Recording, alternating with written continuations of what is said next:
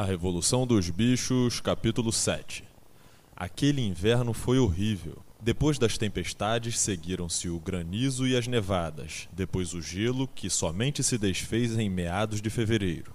Os bichos fizeram todo o possível na reconstrução do moinho de vento, conscientes de que o mundo tinha os olhos sobre eles e de que os invejosos seres humanos vibrariam de contentamento se o moinho não fosse concluído a tempo.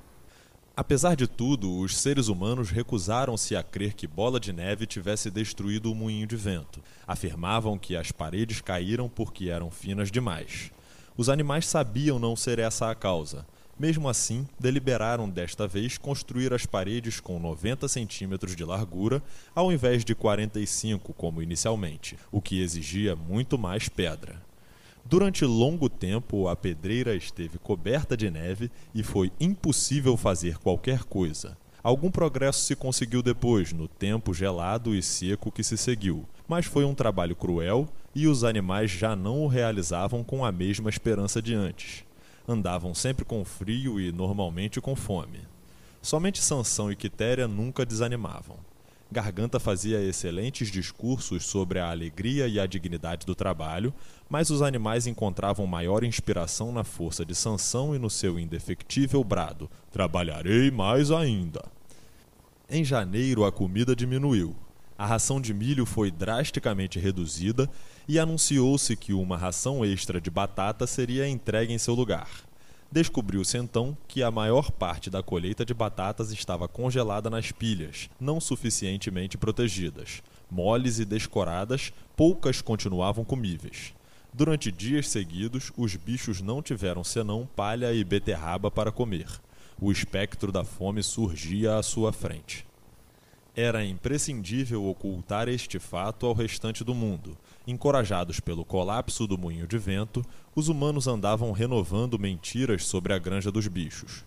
Mais uma vez se dizia que os bichos morriam de fome e doenças, que brigavam continuamente entre si e que haviam descambado para o canibalismo e o infanticídio. Napoleão bem sabia dos maus resultados que poderiam advir caso a verdadeira situação alimentar da granja fosse conhecida e resolveu utilizar o Sr. Wimper para divulgar uma impressão contrária.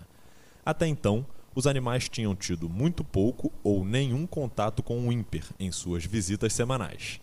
Agora, entretanto, alguns bichos selecionados, principalmente ovelhas, foram instruídos para comentarem casualmente, mas de forma bem audível, o fato de terem sido aumentadas as rações. Em complemento, Napoleão deu ordens para que as tulhas do depósito, que estavam quase vazias, fossem recheadas de areia quase até a boca, depois completadas com cereais e farinha. A um pretexto qualquer, o ímper foi conduzido através do depósito e pôde dar uma olhadela nas tulhas foi enganado e continuou a dizer lá fora que, absolutamente, não havia falta de alimento na granja dos bichos. Não obstante, no final de janeiro, tornou-se positiva a necessidade de conseguir-se mais cereais em algum lugar. Naqueles dias, Napoleão raramente apareceu em público, passando o tempo todo no casarão, guardado por um cão mal encarado em cada porta. Quando surgiu outra vez, foi de maneira cerimoniosa, com uma escolta de seis cachorros que o cercavam de perto e rosnavam caso alguém se achegasse demais. Frequentemente não aparecia, nem sequer aos domingos de manhã, enviando suas ordens por intermédio de outros porcos, e de preferência garganta.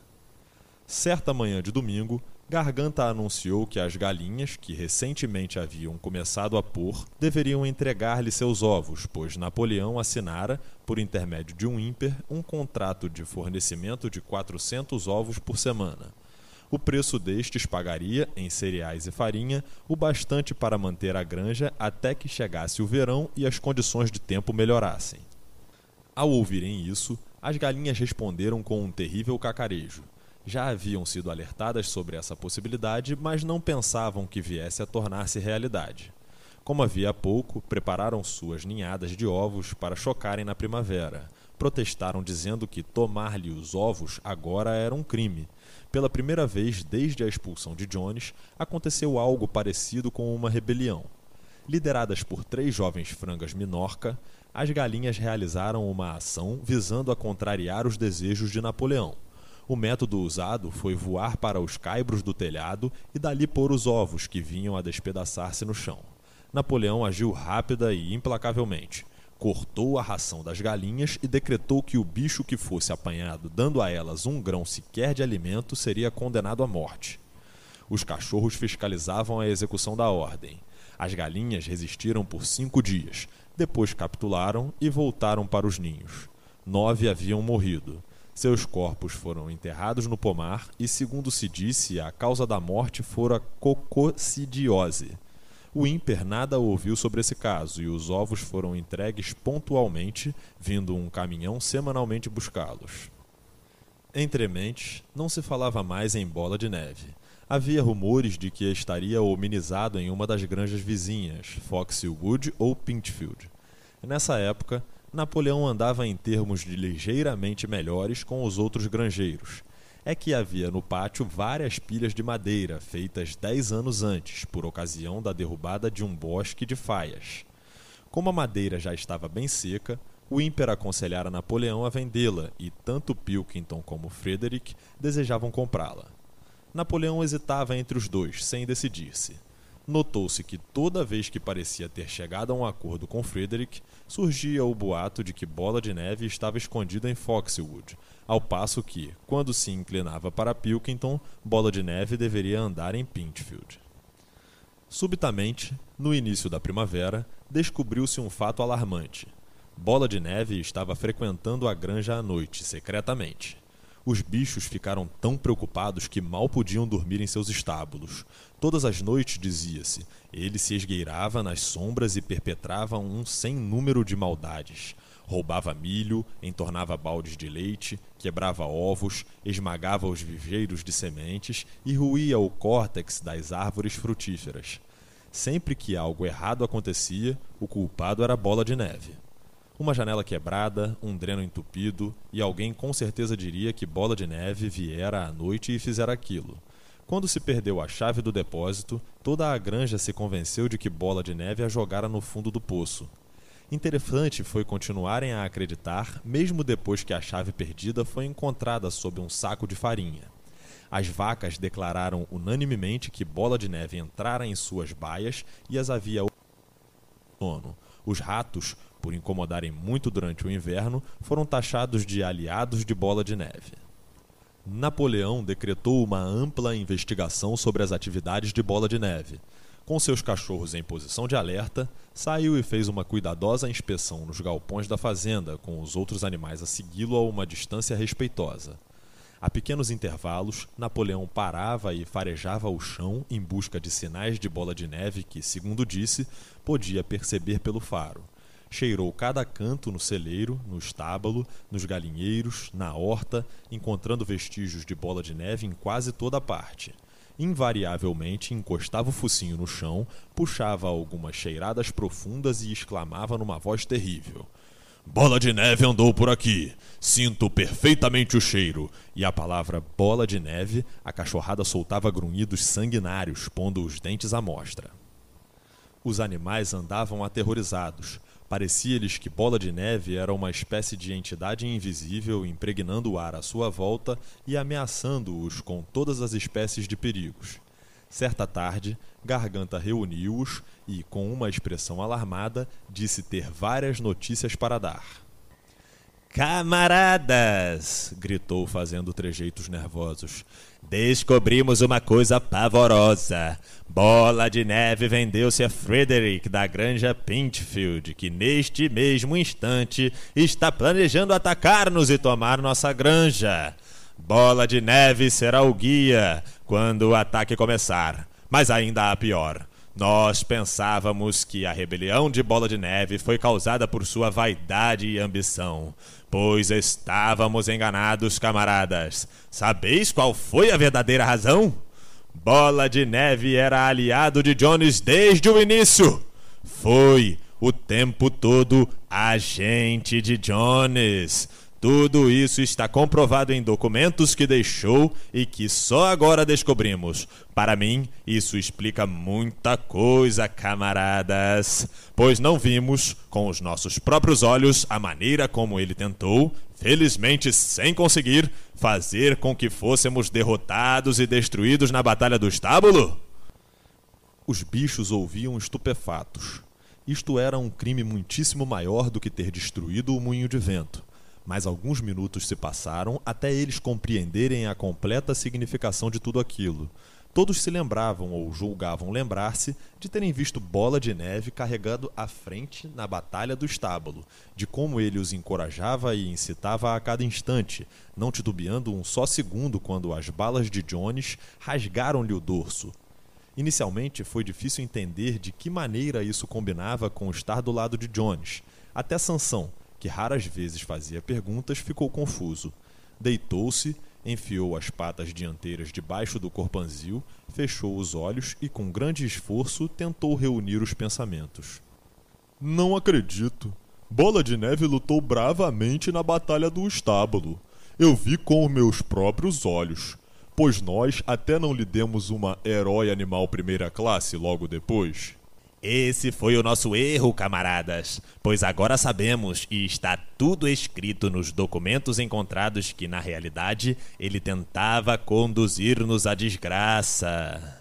Mas ele foi ferido. Todos vimos ele ensanguentado. Isso era parte do trato. O tiro de Jones pegou apenas de raspão. Eu poderia mostrar isso a vocês, escrito com a letra dele mesmo, se vocês soubessem ler. A combinação era bola de neve dar o sinal de retirada no momento crítico e abandonar o terreno ao inimigo. E ele quase conseguiu isso. Posso dizer até que teria conseguido se não fosse o nosso heróico líder, o camarada Napoleão. Lembram-se de que, bem no momento em que Jones e seus homens atingiram o pátio, Bola de Neve de repente virou-se e fugiu, seguido de muitos animais? E não foi nesse exato momento, quando já nos dominava o pânico e tudo parecia perdido, que o camarada Napoleão surgiu proferindo o brado de Morte à humanidade! e fincou os dentes na perna de Jones? Por certo, vocês se lembram disso, não é, camaradas? Bem agora que Garganta descrevera a cena tão vividamente, parecia aos animais que de fato se lembravam. Pelo menos lembravam-se de, no momento crítico da batalha, Bola de Neve voltar-se para fugir. Sansão, porém, ainda permanecia um tanto contrafeito. Não acredito que Bola de Neve fosse um traidor, o que fez depois é outra coisa. Eu ainda acho que na Batalha do Estábulo ele foi um bom camarada. Nosso líder, o camarada Napoleão, declarou categoricamente, categoricamente, camaradas, que Bola de Neve era agente de Jones desde o início. Sim, desde o instante mesmo em que imaginamos a revolução. Ah, isso é diferente. Se o camarada Napoleão diz, deve ter razão. Sim, esse é o espírito verdadeiro, camaradas! exclamou Garganta. Porém, todos notaram a olhadela feia que deu para Sansão com seus olhos matreiros. Depois virou-se para ir embora, mas se deteve e acrescentou de maneira impressionante: Alerto a todos os animais desta fazenda para que mantenham os olhos bem abertos. Temos motivos para pensar que alguns dos agentes secretos de Bola de Neve estão ocultos entre nós neste momento. Quatro dias depois, à tardinha, Napoleão mandou que os bichos se reunissem no pátio. Quando todos haviam comparecido, Napoleão emergiu do casarão ostentando ambas as suas medalhas, pois recentemente conferira a si próprio a Herói Animal Primeira Classe e a Herói Animal Segunda Classe, com seus nove cachorros fazendo demonstrações à sua volta e soltando rosnados que causavam calafrios nas espinhas dos animais. Estes se encolheram silenciosos em seus lugares, parecendo pressentir que algo horrível estava por acontecer. Napoleão parou e dirigiu um olhar severo às assistências. Depois deu um guincho estridente. Imediatamente os cachorros avançaram, pegando quatro porcos pelas orelhas e arrastando-os a guinchar de dor e terror até os pés de Napoleão. As orelhas dos porcos sangraram e o gosto do sangue pareceu enlouquecer os cachorros. Para surpresa de todos, três deles lançaram-se sobre Sansão. Este reagiu com um pataco que pegou um dos cachorros ainda no ar, jogando-o ao solo. O cachorro ganiu pedindo compaixão e os outros dois fugiram com o rabo entre as pernas. Sansão olhou para Napoleão sem saber se deveria liquidar o cachorro ou deixá-lo ir. Napoleão pareceu mudar de ideia e rispidamente ordenou a Sansão que o soltasse, e ele ergueu a pata, deixando ir o cachorro ferido uivando. O tumulto amainou. Os quatro porcos esperavam trêmulos, com a culpa desenhada em cada linha do semblante. Então Napoleão concitou-os a confessar os seus crimes eram os mesmos que haviam protestado quando Napoleão abolira as reuniões dominicais. Sem mais demora, confessaram ter realizado contatos secretos com Bola de Neve desde o dia de sua expulsão e haver colaborado com ele na destruição do moinho de vento. Confessaram ainda que também haviam se comprometido com ele a entregar a Granja dos Bichos a Frederick. Acrescentaram que Bola de Neve havia admitido na presença deles ter sido durante muitos anos agente secreto de Jones. Ao fim da confissão, os cachorros estraçalharam-lhes a garganta e, com voz terrível, Napoleão perguntou se algum outro animal tinha qualquer coisa a confessar. As três galinhas que haviam liderado a tentativa de reação a respeito dos ovos aproximaram-se e declararam que Bola de Neve lhes aparecera em sonho, instigando-as a desobedecerem às ordens de Napoleão. Também foram degoladas. Aí veio um ganso e confessou ter escondido seis espigas de milho durante a colheita do ano anterior, comendo-as depois à noite. Uma ovelha confessou ter urinado no açude por insistência de bola de neve, e duas outras ovelhas confessaram ter assassinado um velho bode, seguidor especialmente devotado de Napoleão, fazendo-o correr em volta de uma fogueira quando ele, coitado, estava com um ataque de asma. Foram mortas ali mesmo e assim prosseguiu a sessão de confissões e execuções até haver um montão de cadáveres aos pés de Napoleão e no ar um pesado cheiro de sangue, coisa que não sucedia desde a expulsão de Jones. Quando tudo acabou, os bichos sobreviventes, com exceção dos porcos e dos cachorros, retiraram-se furtivamente, Trêmulos e angustiados não sabiam o que era mais chocante, se a traição dos animais que se haviam acumpliciado de bola de neve ou se a cruel repressão recém-presenciada. Nos velhos tempos eram frequentes as cenas sangrentas, igualmente horripilantes. Entretanto, agora lhes pareciam ainda piores, uma vez que ocorriam entre eles mesmos. Desde o dia em que Jones deixara a fazenda, nenhum animal matara outro animal. Nem sequer um rato fora morto. Haviam percorrido o caminho até a colina do moinho inacabado e, de comum acordo, deitaram-se, procurando aquecer uns aos outros. Quitéria, Maricota, Benjamin, as vacas, as ovelhas e todo o bando de gansos e galinhas, todos eles, afinal, exceto o gato, que desaparecera de repente ao chegar a ordem de Napoleão para a reunião. Durante algum tempo ninguém falou. Somente Sansão permanecia de pé, andava impaciente de um lado para o outro, batendo com a longa cauda negra aos flancos e proferindo, de vez em quando, um gemido de estupefação. Finalmente disse: Não entendo. Nunca pensei que coisas assim pudessem acontecer em nossa granja. Deve ser o resultado de alguma falha nossa. A solução que vejo é trabalhar mais ainda. Daqui por diante, vou levantar uma hora mais cedo e saiu no seu trote pesadão rumo à pedreira. Lá chegando, juntou dois grandes montes de pedras e arrastou-os até o moinho de vento, antes de recolher-se para dormir. Os bichos se amontoaram em volta de Quitéria em silêncio. O outeiro onde estavam dava-lhes uma ampla vista da região. A maior parte da granja dos bichos abria-se ante eles. A grande pastagem que se estendia até a estrada, o campo de feno, o bosque, o açude, os campos arados onde estava o trigo novo, ainda fino e verde, e os telhados vermelhos do casario da granja, onde a fumaça saía das chaminés. Era uma tarde clara de primavera. A grama e a sebe em brotação douravam-se aos raios horizontais do sol.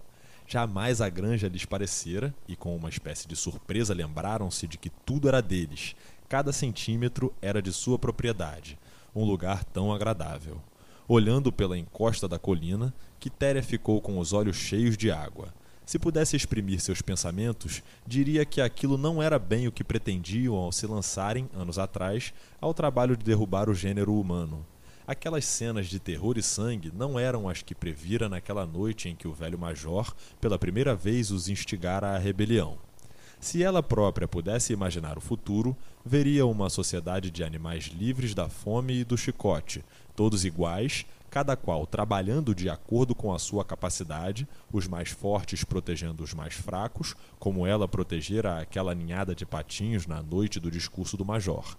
Em vez disso, não podia compreender por que haviam chegado a uma época em que ninguém ousava dizer o que pensava, em que os cachorros rosnantes e malignos perambulavam por toda a parte e a gente era obrigada a ver camaradas feitos em pedaços após confessarem os crimes mais horríveis. Não tinha em mente ideias de rebelião ou desobediência sabia que, por piores que fossem, as coisas estavam muito melhores do que nos tempos de Jones e que, antes de mais nada, era preciso evitar o retorno dos seres humanos. Acontecesse o que acontecesse, ela permaneceria fiel, trabalharia bastante, cumpriria as ordens recebidas e aceitaria a liderança de Napoleão. Mesmo assim, não fora por aquilo que ela e todos os animais haviam esperado e trabalhado não fora para aquilo que estavam construindo o moinho de vento e enfrentando as balas da espingarda de Jones. Tais eram os seus pensamentos, embora ela não tivesse palavras para expressá-los. Por fim, sentindo que assim substituiria as palavras que não conseguia encontrar, começou a cantar bichos da Inglaterra. Os outros animais, sentados à sua volta, foram aderindo e cantaram a canção três vezes bem na melodia, mas lenta e tristemente como nunca haviam cantado antes. Mal haviam terminado de cantar a terceira vez, apareceu Garganta, seguido de dois cachorros, com o ar de quem tem coisa muito importante a dizer. Anunciou que, por decreto especial do camarada Napoleão, a canção Bichos da Inglaterra fora abolida. Daquele momento em diante, era proibido cantá-la. Os animais foram colhidos de surpresa. Por quê? Exclamou Maricota. Não há necessidade, camaradas, respondeu Garganta inflexivelmente.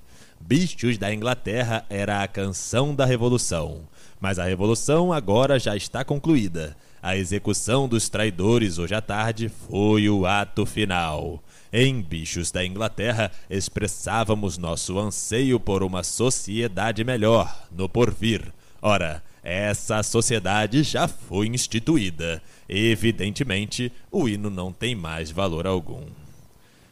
Mesmo amedrontados como estavam, alguns animais poderiam ter protestado se nesse momento as ovelhas não enveredassem pelo quatro pernas bom, duas pernas ruim, que durou vários minutos, pondo fim à discussão.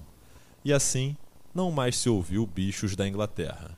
Em seu lugar, Mínimo, o poeta, compusera outra canção que começava dizendo: Granja dos bichos, granja dos bichos, jamais te farão mal. E isso passou a ser cantado todos os domingos após o hasteamento da bandeira. Mas, de certa maneira, nem a letra nem a música jamais pareceram aos animais como as de bichos da Inglaterra. Se você chegou até aqui e gosta desse trabalho, considere apoiá-lo financeiramente. Ali na descrição tem uma chave Pix, caso você queira e possa contribuir.